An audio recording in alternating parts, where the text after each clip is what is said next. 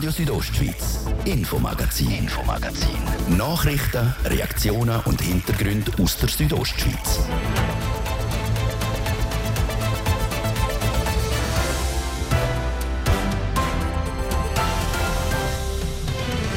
Christbäume im See. Um den Fisch oder vor allem einer Fischart beim Start ins Leben zu helfen, versenkt das Amt für Naturjagd und Fischerei St. Gallen Tannenbäume im Wallensee. Nicht im See, sondern in einem Haus verbaut wird Holz im Glarnerland. In Glarus gibt es eine neue Überbauung, die fast komplett aus einheimischem Holz gebaut worden ist. Das und mehr unsere Themen heute. Am Mikrofon Karina Melcher. Guten Abend miteinander.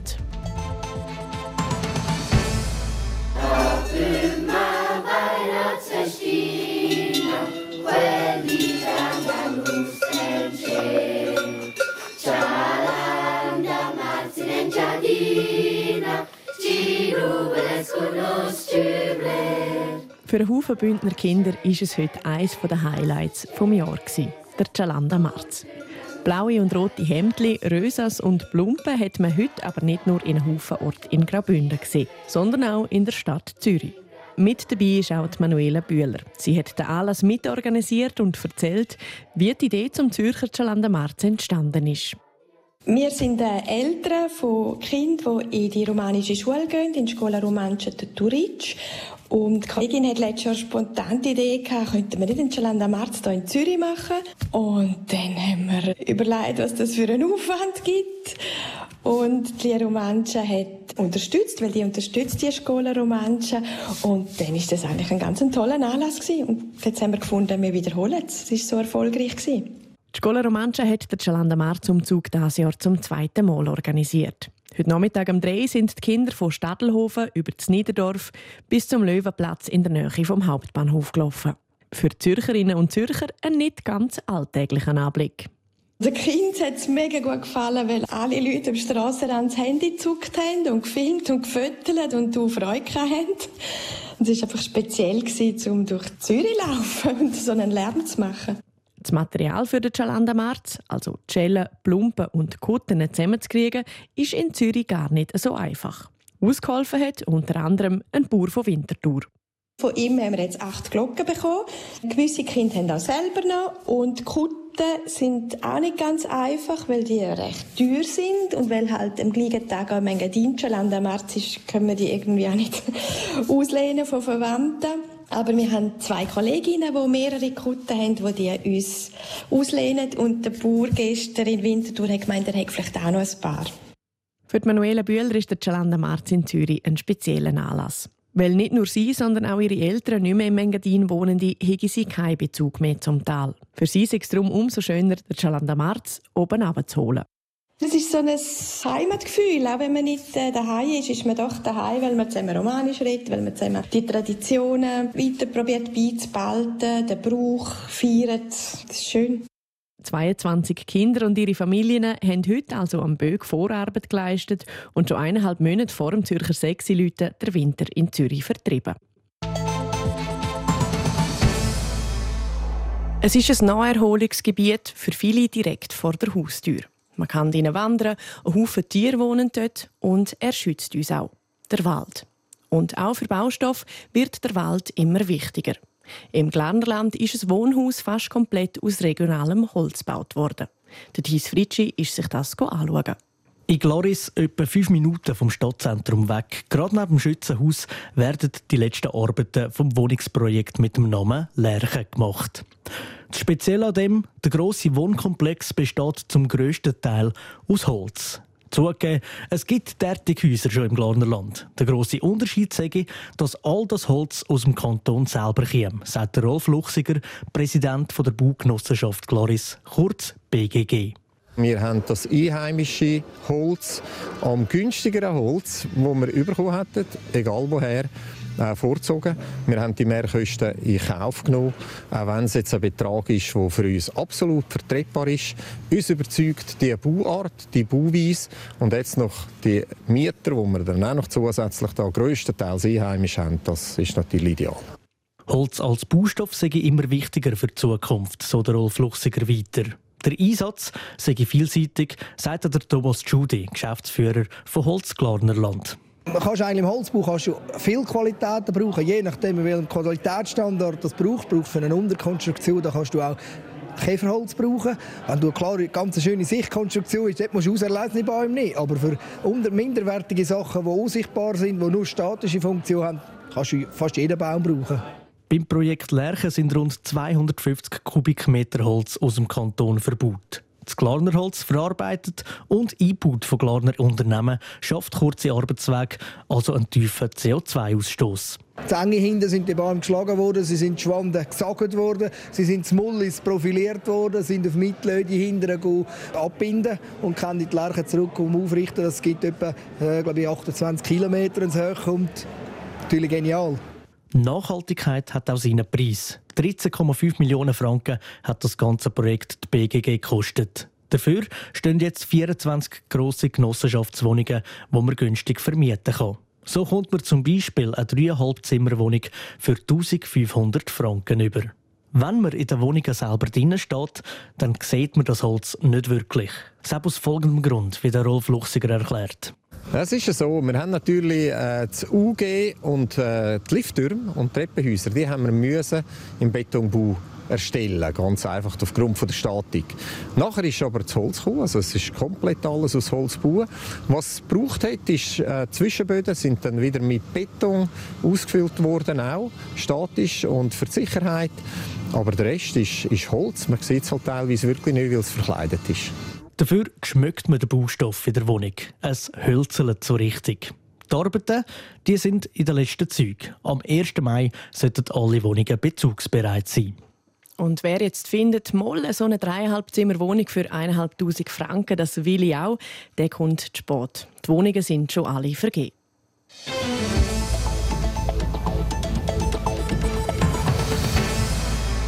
Fisch und Tannenbäume. Das ist nicht gerade unbedingt eine Kombination, die man kennt. Im Wallensee gibt es diese Kombi aber.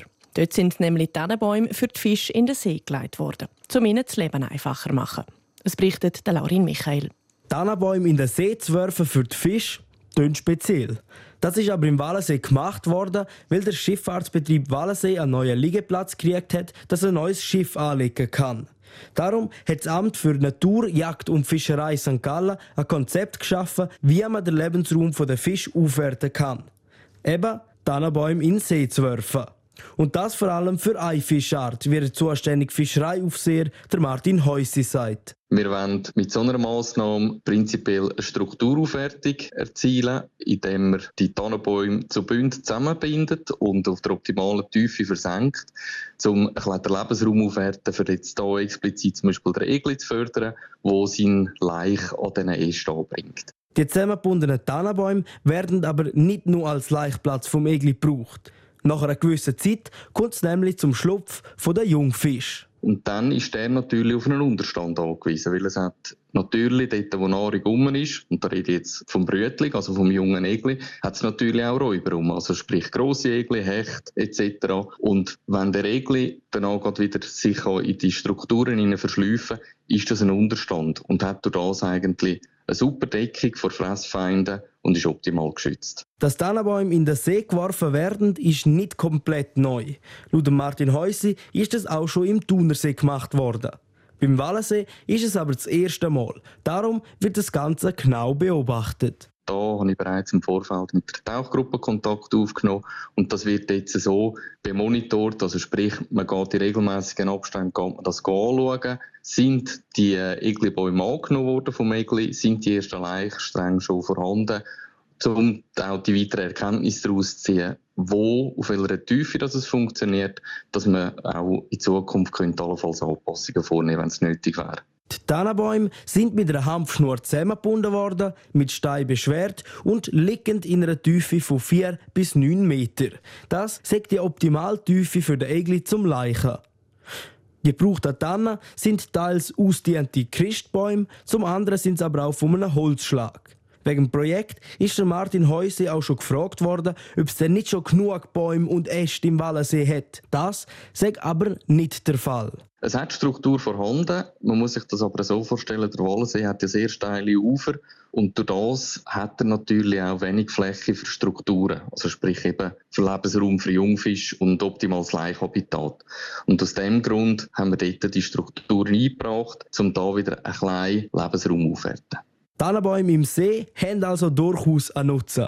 Wer jetzt aber auf die Idee kommt, um den nächsten Christbaum einfach in den Wallensee zu versenken und so am Egli zu helfen, sollte es nicht machen. Der Gedanke ist gut gemeint, aber lieber nicht. Das Ganze sollte und muss auch von der Abteilung Fischerei von St. Gallen koordiniert werden, weil es ist niedriges Gewässer und wenn Sie sich jetzt vorstellen, jetzt nicht jemand zum Beispiel anstatt der Hanfschnur, die sich nach einer Zeit auflöst und für die Umwelt kein Problem ist, jetzt würde ein Drahtseil oder ein synthetisches Seil nehmen, dann haben wir irgendwann wieder mehr Plastik im Gewässer drin oder sausige Material und das ist ganz klar nicht das Ziel. Laut Martin Häuser ist das momentan das einzige Projekt, das geplant worden ist und jetzt durchgeführt wird. In dem Rahmen der Eglibäume oder so Strukturbauten ist Stand jetzt nichts weiteres angedenkt. Falls trotzdem jemand Laichplätze mit Tannenbäumen will machen kann er sich bei der Abteilung Fischerei vom Kanton St. Gallen melden. Ganz früher haben es die Kräuterfrauen gebraucht, zum Menschen heilen. Das Wasser aus der Rabiosa-Schlucht. Vor 128 Jahren hat man das Wasser aus dieser Mineralquelle dann angefangen, kommerziell zu nutzen. Seit bald 20 Jahren wird es als Basucker Mineralwasser verkauft. Im Moment geht das Verlangen der Leute nach Basucker aber ein bisschen zurück. Christina Schmid berichtet. Die meisten Menschen bestellen in einem Gastrobetrieb in der Schweiz immer noch Kaffee. Wer das nicht will, greift zum Mineral. Es ist das Getränk, das am zweitmeisten verkauft wird und damit das beliebteste Erfrischungsgetränk der Schweizerinnen und Schweizer. Aber in letzter Zeit gibt es hier Veränderungen, wie der Urs Schmid, CEO von Allegra Zucker Mineralwasser, erklärt. Dort gibt es in letzter Zeit Tendenzen in den letzten Jahren, dass das Leitungswasser wichtiger wird und punktuell auch, auch das Mineralwasser zum Teil verdrängt. Da gibt es verschiedene Tendenzen, warum man das macht. Äh, einerseits gibt es den Konsument, der nicht viel zahlen für das Mineralwasser oder für das Wasser, das er konsumiert und darum auf Leitungswasser umsteigt oder das nachfragt. Und dann gibt es aber auch Gastronomen, die das aus kommerziellen Überlegungen eher fördern. Aber es hat genug Platz für beide. Für Allegra Passucker ist es wichtig, dass es Platz hat für beides. Schließlich kann man ihres Wasser so ziemlich nie kaufen. Man kriegt es nur in Restaurants und Cafés serviert, wo mit Allegra Passucker zusammen arbeiten. Eine lang haben sie sich überlegt, ob sie Pasucker sollen etwa in der Coop oder der Migro verkaufen. Doch sie haben sich dagegen entschieden. Es passt nicht ganz zur Wertevorstellung und zur Philosophie des Unternehmens. Wir vergleichen das oft auch mit dem Fleisch oder mit der Saisonalität. Unsere Ziel- und Wunschkunden, die wir haben in der Gastronomie, sind die, die sich ein bisschen überlegen, was für saisonales Gemüse sie anbieten, wo sie das Fleisch her haben, die eine gewisse Wertvorstellung haben von ihrem Engagement und ihrem Angebot. Und dort dazu gehört auch das Mineralwasser. Nicht alle Detailhändler und Gastrobetriebe dürften die diese Einstellung teilen. Doch Allegra Passucker bleibt dabei. Sie setzen auf Regionalität. Das gehört zu ihren Wertvorstellungen, wie der Urs Schmid deutlich macht. Und dazu gehöre auch, ihren CO2-Fußabdruck zu reduzieren. Sie haben darum schon vor über zehn Jahren eine Solaranlage gebaut, die gut ein Drittel vom Stromverbrauch abdeckt. Das Jahr bauen sie die Solaranlage aus. Und dann gibt es noch den Pasucker Klimaquafonds. In den würden sie pro verkaufte PET-Flasche einen Betrag einzahlen. Wir haben das aus Überzeugung gemacht, weil wir in der Schweiz Weltmeister sind im Sammeln. Über 80 Prozent, ich glaube 3 oder 84 Prozent den in der Schweiz produzierten PET-Flaschen werden recycelt. Wir haben keine Thema von verschmutzten Wässern mit PET. PET ist nicht gleich Plastik. Ähm, PET in der Schweiz hat wirklich einen Kreislauf. Da werden Spielsachen, da werden Kleider, da werden Baustoffe hergestellt aus dem oder eben wieder PET-Flaschen. Das ist ein Kreislauf, wo aus heutiger ökologischer Verantwortung absolut Platz hat. Zwar verkaufen sie wo immer möglich Glasflaschen. Aber gerade zum Beispiel in Spitälern oder Altersheim sage das einfach zu umständlich. Glas können brechen, sage schwerer. Bett sage hier einfacher im Handling. Und das ist es mit unserer Wochenserie zum Thema Wasser. Alle Beiträge dazu gibt es im Internet auf rso.ch.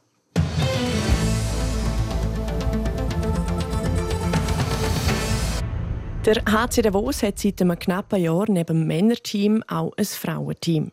Das gesetzte Ziel, das Erreichen der Playoffs, haben die Frauen ganz knapp verpasst. Jetzt wartet die Platzierungsrunde. Die Trainerin der HCD Ladies schaut im Beitrag von Ruth Schmenzi auf das Negative, das Positive und das Emotionale von dieser bald fertigen ersten Saison zurück und wagt einen Ausblick. Platz 4 war das Ziel, Platz 5 ist es schlussendlich geworden. Heisst, anstatt in den Playoffs spielen die HCD Ladies in der Platzierungsrunde. Schon nicht das, was sie sich vorgestellt haben, sagt Trainerin Andrea Kröni. Die Enttäuschung war gross. Es hat äh, sehr viele Trendli in der Garderobe gegeben, auch verständlicherweise, weil die Frauen sind seit dem Mai viermal, fünfmal in der Woche an trainieren und Vollgas geben. Wir haben die Lehre daraus gezogen. Wir werden Ende der Saison dann auch noch genau analysieren, was wir noch besser machen können. Ein Grund für das Verpassen der Playoffs könnte unter anderem die fehlende Konstanz sein. Dazu haben sie auch viele Spiele sehr knapp verloren gegangen. Ihr Team sei aber sehr jung und das auch noch recht unerfahren. Es sei in der ersten Saison als HCD Ladies aber nicht alles schlecht gewesen. Unsere Stärke ist absolut im Teamgeist, im Willen, jeden Tag besser zu werden und auch in der Geduld, dass eben schwierige Spiel, dass wir dort ins Spiel zurückkommen, wenn wir hinten dran sind und dass wir wirklich als Einheit auftreten tun. Und die Einheit sagt dann auch wichtig in der Platzierungsrunde. Ihr Ziel ist klar, der aktuelle Platz 5 können verteidigen und behalten. Das müsste aus ihrer Sicht machbar sein. Insgesamt sind es noch sechs Spiele, drei die Heimat und drei auswärts. Gerade die Heimspiele sind mittlerweile schon ein Highlight geworden, freut sich die Trainerin von der HCD Ladies, Andrea Kröni. Wir haben irgendwie mit 80 Zuschauern gestartet. Am Schluss sind es immer um die 300, 350 Zuschauer gewesen. Und das zeigt auch, dass Frauenhockey immer attraktiver wird. Auch in Zukunft, wenn wir mehr trainieren können, besser trainieren können, hoffen wir natürlich, dass wir immer mehr Zuschauer werden haben. Auch sonst schaut Andrea Kröni positiv in die Zukunft, auch wenn es ein paar Veränderungen der Mannschaft gebe. Die Motivation und die Vorfreude auf die neue Saison sind schon gross. Weil wir wissen, wir dürfen hier oben zwölf Monate im Jahr Vollgas trainieren. Und das ist doch das Schönste, wenn man sich darf am besten Sport der Welt jeden Tag widmen die ersten zwei Platzierungsspiele sind am Wochenende, morgen daheim gegen Langenthal und am Sonntag auswärts gegen Lugano. Gerade zwei Bündner Unihockey-Teams stehen in den Playoffs. Neben Alligator Malanz ist auch für die Frauen von Piranha Chur morgen der erste Match. Mit welchem Rezept sie die erste Runde in den Playoffs überstehen nochmal der Ruud Schmenzi. In der Mannschaft von Piranha Chur hat es auf diese Saison einen rechten Umbruch gegeben. Man ist mittlerweile das jüngste Team in der ganzen Liga. Trotzdem haben die Churerinnen die reguläre Saison auf dem vierten Tabellenplatz abgeschlossen. Das mache ich ihnen stolz, sagt der Piranha-Trainer Simon Zopf. Wir waren letztes Jahr Vierter, sind bedeutend erfahrener gewesen. Das heisst eigentlich, wir haben unsere Platzierung können heben obwohl wir eben, wie gesagt, das jüngere Team sind als letztes Jahr und haben vieles mehr so viele Schultern verteilen. Das funktioniert eigentlich recht gut, weil wir machen es, wir haben auch unsere Optionen. Jetzt müssen wir auch den Killerinstinkt an den Tag legen in den Playoff. Das wird sehr entscheidend sein. Entscheidend auch darum, weil auf die Churerinnen in der ersten Playoff-Runde Unihockey Berner Oberland wartet. Ein Team, das seit Jahren immer wieder sehr physisch, also körperbetont spielt. Das heisst, für uns ist einfach wichtig, dass wir unser Spiel mit Ball möglichst schnell, schnörkellos und einfach gestalten tun. Wenn wir das herkriegen, werden wir Serie gewinnen. Wenn nicht, wird es sehr ausgeglichen sein, wird sehr hart sein, sehr physisch, sehr viel auf Zweikämpfe, sehr körperbetont werden und dann werden wir natürlich möglichst gut aus dem Weg gehen. Genau gleich sieht das auch die Captain von Piranha Kurt, Luana Rentsch. Die Härte von Unihockey Berner Oberland hat sie schon in den beiden Spielen während der regulären Saison zu spüren bekommen. Darum ist es wichtig. Sicher mit Mut spielen, ruhig spielen, sich nicht in Taktik verfallen lassen, wenn sie einmal hoch pressen oder steuern einfach wirklich ins eigene Spiel Vertrauen haben, auch in die eigenen Fähigkeiten. Und dann auch etwas wagen, sagt Luana Rentsch. Ein paar Sorgenfalten hat die Verteidigerin aber gleich, und zwar, wenn es um das Goalschiessen geht. Das ist irgendwie schon letztes Jahr so das Problem im vorletztes Jahr, dass wir einfach zu wenig effizient sind. Wir haben sehr viele Abschlüsse, auch aufs Goal. Wir haben aber auch sehr viele, die ins Blick gehen. Und dann müssen wir einfach wirklich Konsequenzen der Abschlüsse nehmen und wirklich wollen, den Goal machen. Und einfach dranbleiben mit den Abschlüssen, egal wie viel. Und dann irgendwann gehen sie dann schon rein. Das mit dem Goalschiessen sei dann auch in den Trainings noch einmal intensiv angeschaut worden. Piranha Chur startet mit einem Heimspiel in die Playoff-Viertelfinalserie gegen die Unihockey Berner Oberland. Die eigenen Fans im Rücken zu haben, kann schon ein Vorteil sein, meint der Trainer Simon Zopf. Playoff-Start ist sehr entscheidend, dass du mit einem positiven Gefühl aus der ersten Partie rausgehst. Und wenn das nicht der Fall ist, hast du trotzdem noch wieder ein Spiel, um es wieder besser zu machen. Aber mir ist ganz klar, wir gehen voll auf Sieg und das Ziel ist ganz klar, den ersten Punkt zu holen am Samstag und mit einem guten Gefühl dann unter der Woche ins zweite Spiel zu gehen. Auch der zweite Match ist für Piranha Chur ein Heimspiel. Die Partien 3 und 4 sind das Säftige in der Nähe von Thun im Berner Oberland. Das bedeutet rund drei Stunden Fahrt für einen Weg. Das erste Playoff-Spiel von Piranha Chur ist morgen Nachmittag am 3. Alligator Malanz spielt der erste Match von der Viertelfinalserie am 5 Uhr auswärts gegen Zug. So viel vom Infomagazin für heute. Wir sind dann am Montag wieder zurück mit Geschichten aus der Region. Im Internet finden ihr unsere Sendung zum Nachlesen auf rso.ch oder überall dort, wo es Podcasts gibt. Am Mikrofon war Karina Melcher. Ich wünsche einen schönen Abend. Radio Südostschweiz, Infomagazin, Infomagazin. Nachrichten, Reaktionen und Hintergründe aus der Südostschweiz.